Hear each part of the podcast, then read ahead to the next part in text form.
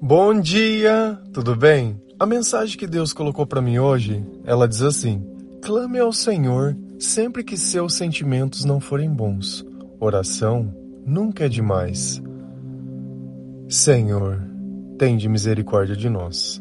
Perdoa, Pai, todos os nossos pecados. Livra-nos de todo mal. Nos afasta de tudo aquilo que não vem de ti. Nós agradecemos, Senhor, por mais esse dia, pelo alimento, pela palavra, pela presença. Aceita, Senhor, essa nossa oração, esse nosso louvor, pois nós te amamos, bendizemos, adoramos. Somente tu é o nosso Deus e em ti confiamos. Sempre que o nosso coração nos acusa, alguma coisa nós fizemos diferente da forma que Deus esperava.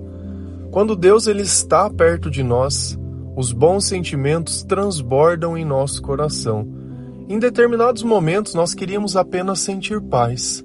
Mas parece que diferente disso, tudo à nossa volta que acontece colabora para que aconteça o contrário. E nós muitas vezes não entendemos. Nós achamos que se nós vivêssemos longe, morássemos em outro lugar ou estivesse com outras pessoas, a paz estaria dentro de nós como se aquilo fosse uma mera presença que tivesse a capacidade de mudar os nossos sentimentos internamente. Não é assim que funciona. Nós não escolhemos o que nós pensamos. Os nossos pensamentos, eles são sempre influenciados pelos espíritos que estão perto de nós. Quer um exemplo prático disso? Quando você está dentro da igreja, parece que a sua vida ela simplesmente deixa de existir os teus pensamentos eles começam a funcionar de uma forma totalmente diferente. Parece que eles te empurram para a solução do problema, querendo que você perdoe, querendo que você repense, querendo que você ame, querendo que você viva diferente. Mas quando nós estamos fora da igreja, os nossos pensamentos parece que eles começam a se descontrolar Existem ambientes, existem pessoas? Existem. Da mesma forma que quando eu encontro alguém cheio do Espírito Santo e essa pessoa, ela começa a me aconselhar, eu começo a me acalmar, eu começo a ver um horizonte, eu começo a ver onde está o problema. Também existe os sacerdotes do mal. E essas pessoas, conforme elas vão aconselhando, elas vão simplesmente brotando mais ódio, mais raiva, mais desconfiança e os nossos sentimentos cada vez se tornam piores. Então, através das palavras que nós ouvimos, nós conseguimos enxergar o espírito que está atuando sobre aquela pessoa. As palavras de Jesus sempre produzem paz, amor, alegria, amabilidade, eu sinto confiança, ainda que às vezes que sejam palavras duras, palavras de repreensão. Mas sabe quando a gente sente que está me repreendendo para o meu bem, porque me ama, porque gosta de mim? O mal não. O mal muitas vezes ele tenta nos colocar de uma posição orgulhosa. Ontem nós falamos sobre o orgulho, que o próprio orgulho é o pecado. Então eu tenho que tomar muito cuidado sempre que os meus sentimentos não forem bons, porque nem sempre a culpa é de uma pessoa, mas a culpa é das coisas que eu acredito. Porque se de alguma forma os meus pensamentos estão blindados no Senhor, não importa o que os outros falam, eu sei no que eu acredito, eu sei a quem eu adoro e eu sei a quem eu sirvo. Então uma coisa é fato, oração nunca é demais. E o que é orar? Orar é conversar com Deus. Oração não é penitência. Se você fez algo errado, você não vai ser punido orando. Oração é convivência, é necessidade. Nós oramos para que o Espírito ele venha perto de mim. E cada vez que o Espírito Santo está perto de mim, os meus pensamentos mudam e mais, as minhas palavras mudam, os meus sentimentos mudam. Então, quando a gente clama a Deus, é sinal de que nós estamos buscando Ele para que Ele nos ajude a resolver o problema. Porque na maior parte do tempo nós queremos resolver o, o problema por nós mesmos, buscando a solução nas outras pessoas, culpando outras pessoas como se elas fossem responsáveis para isso. Cada pessoa tem o seu chamado e cada pessoa precisa cuidar do seu chamado. Só que pessoas que estão fora do seu chamado, elas não conseguem cuidar nem de si mesmas E às vezes você quer depender de uma pessoa que não tem Deus dentro do coração para que ela possa fazer o impossível na sua vida. E ela não pode. Somente Jesus pode fazer o impossível na nossa vida. E eu vou mostrar para vocês na palavra de Deus como isso dos nossos sentimentos estarem errados é falta de oração. Se a gente vai lá em Salmo 116, versículo 1 a 4, a palavra do Senhor ela diz assim: Eu amo a Deus, o Senhor, porque ele me ouve. Ele escuta as minhas orações. Ele me ouve sempre que eu clamo pedindo socorro. Os laços da morte estavam me apertando. Os horrores da sepultura tomaram conta de mim e eu fiquei aflito e apavorado. Então clamei ao Senhor, pedindo: Ó oh, Senhor Deus, eu te peço, salva-me da morte. Primeira coisa, eu amo a Deus. Quem é amor? Deus é amor. Ele colocou Deus no lugar certo acima de todas as pessoas. Deus é a solução. A solução não é o médico, a solução não é encontrar alguém, a solução não é dinheiro, a solução não é nada que a gente acha. A solução é Deus. E por que, que ele ama a Deus? Porque Deus o ouve. Quantas vezes a gente quer conversar com alguém e a pessoa não nos dá atenção? Você está ali falando, falando, falando, falando e a pessoa não está nem prestando atenção. Hoje em dia, ainda, para mim, tem uma coisa que é mais feia. A gente está numa reunião de pessoas, só que a gente não está numa reunião de pessoas, a gente está numa reunião de celulares. E ninguém está prestando atenção um no outro. Como se uma vida que estivesse distante da minha fosse mais interessante do que o mundo que eu vivo ao meu lado. Você está onde você deveria estar. Se você não sabe o valor das coisas que você tem, nem aí você mereceria estar. E talvez isso explique porque você perde as coisas todas as vezes. Porque sempre que a gente não sabe o valor das coisas, Deus tira. E sempre que nós valorizamos demais alguma coisa, Deus tira. Essa é a poda. A palavra fala sobre isso, que nós seremos podados. E todas as vezes que nós formos podados, nós daremos mais frutos. Porque se o dia que você for podado e você não se arrepender e não der fruto, você vai ser lançado no fogo. Isso é a palavra de Jesus. E não adianta você olhar e achar que Deus ele é injusto, porque a partir do momento que você não serve para nada, você também não serve para Deus. Essa vida, ela não é nossa. Nós viemos da onde? Do pó. Quem nos tirou do pó foi Jesus. Você não merece, você não deve nada a ele. Se você não tiver consciência de que a pessoa que te criou é aquela que merece o teu respeito, você não tem consciência de nada. Você quer viver a tua vida? É o diabo que vai governar. Porque na nossa carne, dentro de nós não habita o bem. E você só vai entender isso quando você não aguentar mais viver sozinho. Você já teve momentos da sua vida que você sabia que você tinha que fazer alguma coisa, só que simplesmente você não conseguia fazer? Existe uma palavra que eles usam, procrastinação. É quando eu sei que eu tenho que fazer algo e eu não faço. Por que que isso acontece? Porque você não tem o controle da tua vida que você espera. Se Jesus não estiver perto de nós, você vai procrastinar sempre. Porque dentro de você, você conhece o seu chamado, mas na sua carne você não tem força para executá-lo. O que, que Jesus ele falava? Que o espírito está pronto, mas a carne, ela é fraca. Então a nossa fraqueza é a ausência de Deus. E nós sabemos que quando eu oro, Deus, ele me escuta. E por que que o salmista ele chegou na conclusão que ele precisava orar? Ele me ouve sempre que eu clamo pedindo socorro. Ninguém pede socorro se não está em momento de necessidade, se não tem alguma coisa grave ou ruim acontecendo. E o que estava acontecendo com ele? Qual eram os pensamentos dele? Qual eram os sentimentos dele que fizeram ele orar pedindo socorro? Os laços da morte estavam me apertando. Os horrores da sepultura tomaram conta de mim. Ele estava com medo de morrer. Talvez estivesse pensando em tirar a própria vida você já pensou nisso? É assustador. Porque, primeiro, que a gente não quer tirar a própria vida porque a nossa vida não está suportando. A gente quer tirar a vida para machucar alguém. sempre tem uma carta querendo explicar, porque a gente sabe que a pessoa que lê vai machucar. Sempre tem uma ideia pensando no cenário de quando a pessoa chegar lá dentro ela vê. Porque quando as pessoas não nos ouvem, nós nos sentimos desesperados para chamar atenção. Por isso que uma criança chora, por isso que uma criança ela é birrenta, por isso que uma criança ela é mal educada, porque ela quer chamar atenção. Isso é falta de atenção. E por que, que o salmista ora? Porque Deus o ouve. Então nós sabemos que Deus nos ouve.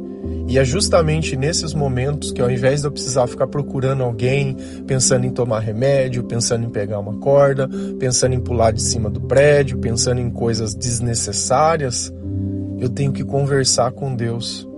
Os laços da morte estavam me apertando. Os horrores da sepultura tomaram conta de mim e eu fiquei aflito e apavorado. É o que nós sentimos: aflição, angústia, ansiedade. Tudo isso está indicando que Deus está longe e ele precisava estar tá perto. É a mesma coisa que se você fica andando, andando, andando sem tomar água, o teu corpo está acusando ali, cara, com a seca, coisa. Você precisa achar água, você precisa tomar água, você precisa tomar água. E ao invés de você tomar água, você quer arrumar alguma outra solução. Não adianta. Não adianta. Então clamei ao Senhor pedindo: Ó oh, Senhor Deus, eu te peço-me, salva-me da morte.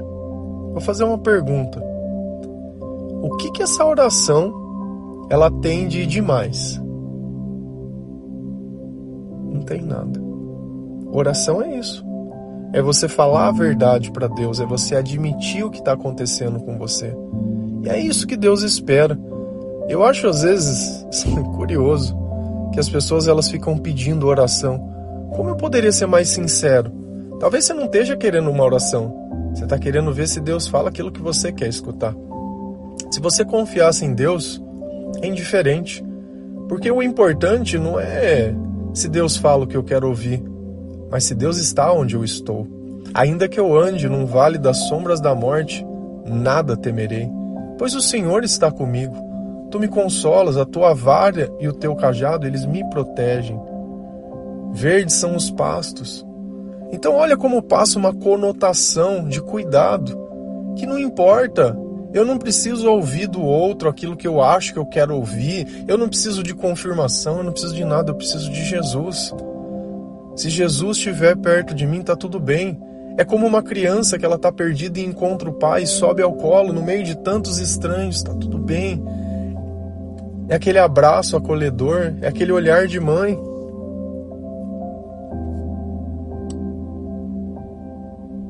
Sempre que os teus sentimentos não forem bons, você precisa orar. E é desse jeito, é admitindo, é colocando para Deus a razão que você sabe. Você sabe o que você tem questionado na sua vida. Você sabe. E você vai ter que aceitar. Por pior que tenha sido a tua infância, o teu passado, por pior que tenha sido tudo. Pessoas sem Deus, independente do título que nós colocamos nelas, elas são complicadas. Se a gente continua lendo esse mesmo salmo, lá em 116, de 6 a 9, a palavra ela continua assim: O Senhor protege os que não podem se defender. Quando eu estava em perigo, ele me salvou. Meu ser inteiro continua confiando em Deus, o Senhor, pois ele tem sido bom para mim. Deus me livrou da morte fez, para, fez parar as minhas lágrimas e não deixou que eu caísse na desgraça. Por isso, no mundo dos que estão vivos, viverei uma vida de obediência a Ele. A gente gosta às vezes de falar gratidão. Ai, gratidão, gratidão. Você sabe o que é gratidão? É você conseguir reconhecer o que Deus fez na sua vida e obedecer a Ele, porque você nota que de todas as pessoas, Ele foi a única que se importou e a única que se importa. Ele não perguntou da onde você veio, ele não questionou por que você fez, ele não perguntou nada. A única coisa que ele fez foi te acolher. Porque ele sabia que você não estava bem. Porque ele sabe que longe dele ninguém vai estar tá bem. Então, para que, que ele vai perguntar o óbvio? O óbvio Jesus perguntava quando um cego estava na frente dele e, pergunta, e fala: O que queres que tu faça? O que, que você quer que eu te faça? Ah, eu quero ver. Porque Deus ele não vem adivinhar qual é o problema que para nós é. Ele quer entender até onde a tua fé pode ir. Quando Deus ele pergunta alguma coisa, ele está perguntando da nossa fé. O que, que você acha que eu posso fazer por você? Porque o que você achar eu posso. O Senhor protege os que não podem se defender. E essa é a confiança que nós devemos ter em Deus, independente de onde você estiver independente do que você estiver vivendo. Se o teu coração começar a sentir medo, você precisa orar.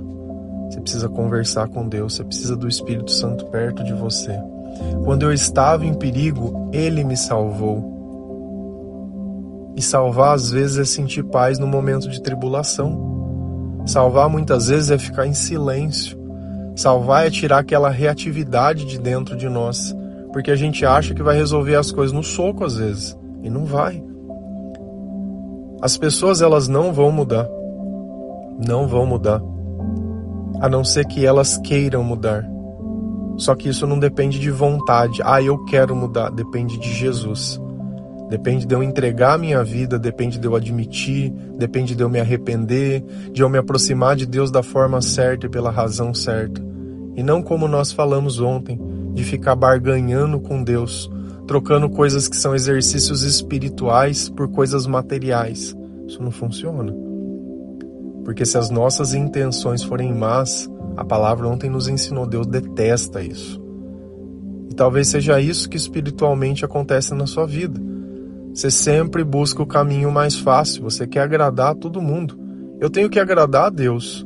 Eu tenho que agradar as pessoas que estão no mesmo caminho que eu. Essas são as pessoas que eu tenho que ajudar, os irmãos na fé o resto não faz parte de mim. Deus não vai pegar a nossa bênção e dar para pessoas que não creem nele, simplesmente para aquelas pessoas ficarem se gabando. Não vai. Meu ser inteiro continua confiando em Deus, o Senhor, pois ele tem sido bom para mim. Poxa, quantas vezes você reconheceu que Deus é bom para você? Nós temos que reconhecer que sem Deus nós não somos nada. Talvez você esteja se convertendo ou se converteu há muito tempo, você sempre precisa lembrar da onde você veio, de tudo que aconteceu na sua vida. Porque se a vida de todo mundo que crê no Senhor tem se transformado e a sua não, você não está praticando. Enquanto você não abrir mão dos teus sonhos, você não vai ter sonho nenhum. Porque quem sonha sem Deus não realiza. Deus me livrou da morte. Olha que coisa essa parte, particularmente, ela fala muito comigo.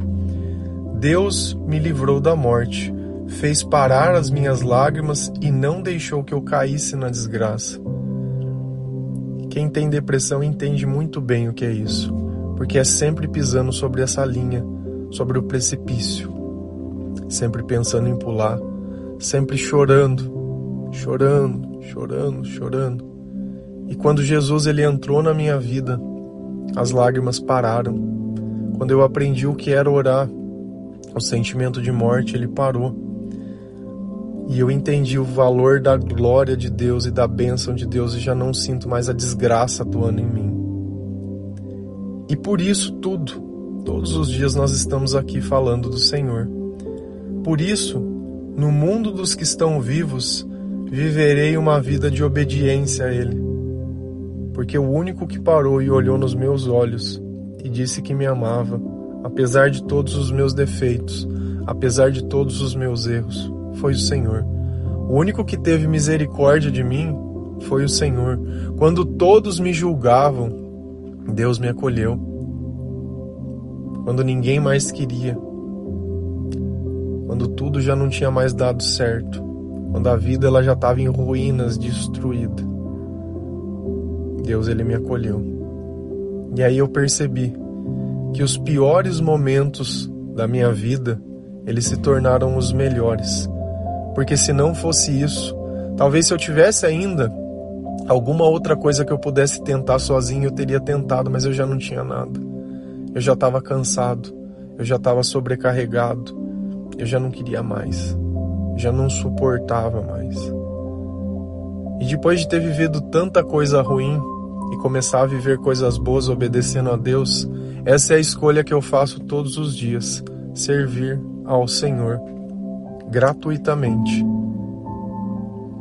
Continuo confiando, continuo agradecendo, continuo sabendo que se eu tenho algo bom é graças a Ele.